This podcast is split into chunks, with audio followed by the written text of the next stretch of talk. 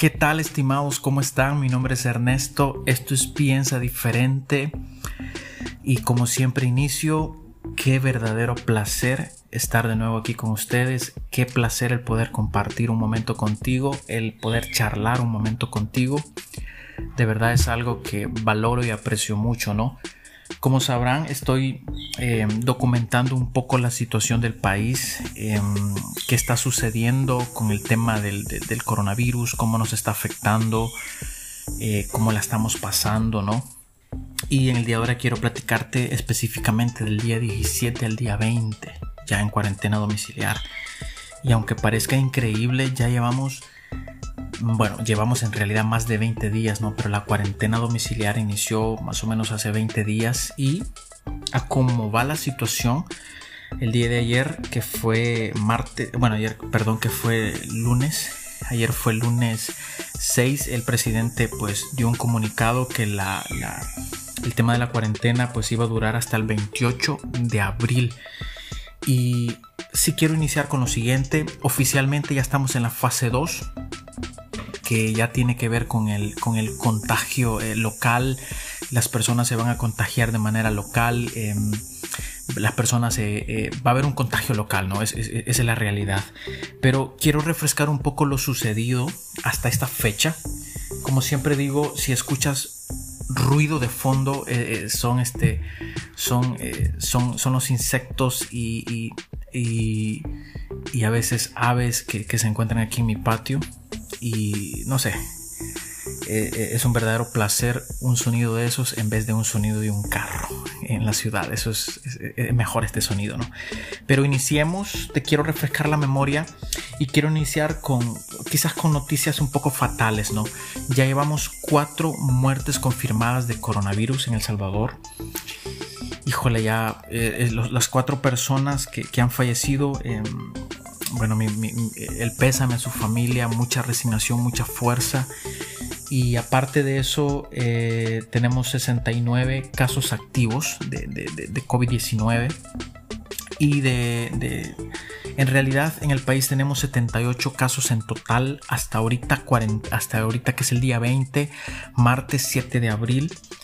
Em, tenemos 78 casos en total. De esos 78, 6 casos son locales y 72 casos son importados. Mira, mira, mira la efectividad que tuvo la cuarentena al, inicio de, de, todo esto a las personas que no podían entrar al país. Mira esa importancia de tomar las decisiones a tiempo. Solo son 72 casos importados y seis casos locales. Eh, verdaderamente creo, creo que sí es, no sé, es, muy bueno, la verdad, es muy bueno.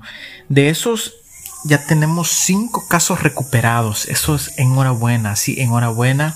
Gracias a Dios ya tenemos cinco casos recuperados, personas que ya superaron el, el coronavirus. Y aparte de eso, otra excelente noticia, ya hay 151 personas que han sido dadas de alta en la cuarentena que, que, que, se te, bueno, que se tiene todavía, ¿no? De las personas que entraron eh, del país, entraron al país, bien sea por las fronteras eh, en el lado de, de eh, frontera terrestre o frontera aérea.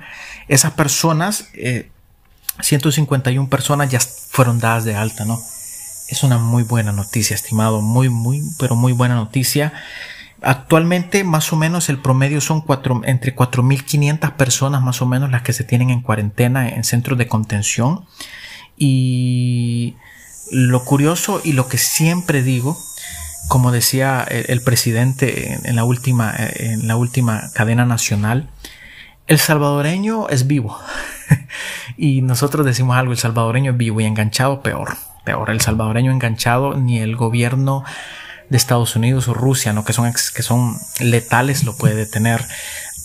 Hay 97, perdón, 978 personas por violar la cuarentena domiciliar. Es increíble. Personas que sin ningún sentido han salido a las calles, personas que sin ningún sentido quieren salir a las calles. No sé, personas que las han agarrado ebrias. Por favor, no, por favor. Eh, estaba viendo un, un, reportaje en, en Univision de que en, en California creo que fue, donde mencionaban que las personas que han sido agarradas en cuarentena, violando la cuarentena, creo que sí fue en California, eh, uno de ellos fue un surfista ¿no? y le querían poner una multa de casi dos mil dólares o seis meses de, de, de, prisión. Mira, aquí en El Salvador si hacen eso, van a empezar a brincar esos diputados mediocres, eh, esos diputados que, que, que, van a empezar a brincar esos diputados que dicen que eso está en contra, que eso no, no, no está bien, que no sé qué. Y sí, tal vez tendrá su punto lógico, ¿no? Pero es que no entendemos, no entendemos. El, mensaje de ayer del presidente, ¿no? El día 19 de cuarentena domiciliar fue un mensaje muy, muy directo. El presidente estaba molesto por, por, por nuestra actitud como salvadoreños, ¿no? Porque eh, de, verdad no nos importa, ¿no? No nos importa el bienestar de nuestra familia y no nos importa el, el, bienestar colectivo del país, ¿no? Entonces, así estamos. Pero Aparte de eso hay otra, hay, hay, muchas, pero muchas otras muy buenas noticias. El Salvador va a recibir ha recibido muchas donaciones y una de las, de las últimas que iba a recibir son 26 mil pruebas para, para detectar eh, a temprana eh, incubación, digámosle así, el COVID-19. Y eso es bastante bueno, ¿no? Aparte de eso, el, gobierno ha comprado muchas miles y miles, miles de mascarillas a, a, a a, la empresa esta china Alibaba y no sé, creo creo que ahorita estamos en un momento crucial en El Salvador porque oficialmente ya estamos en la fase 2 y como te mencioné al inicio y como cuando inicié esta serie, ¿no? Que dije para que todos podamos vivir, fueron como 11 casos, 9 a 11 casos, ya tenemos 78. La mayoría de esos 78 casos, más o menos, más o menos, más o menos, casi un 10% son locales y un 90% son importados. Pero el día clave en El Salvador se va a ver del, entre el 13, de, bueno, el 13 en adelante, ¿no? El 13 en adelante vamos a saber si en verdad si esta cuarentena domiciliar dio resultado o no dio resultado.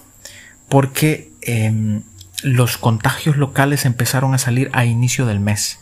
Más o menos a inicio del mes empezaron a salir los, los contagios locales y el, el, el, el fruto, digamos, o, o la, las personas que, que, contagiaron a otras, eh, eso lo vamos a ver del 13 en adelante, ¿no?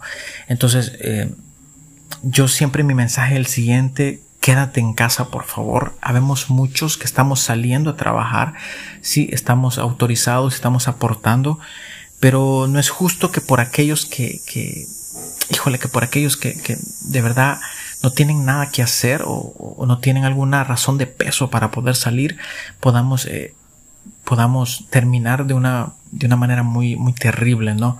Siempre, siempre, la verdad, estos días he evitado todo lo posible por ver videos o por ver información del, del, coronavirus en otros lugares porque es verdaderamente espantoso. Tengo amigos en Nueva York que ellos mismos me dicen cuídate porque aquí está Paloma, como decimos en El Salvador. Eh, mi hermano tiene, tiene conocidos en, en Ecuador y la situación es horrible, horrible. Y como país lo menos que quiero es que lleguemos ante, que lleguemos ahí.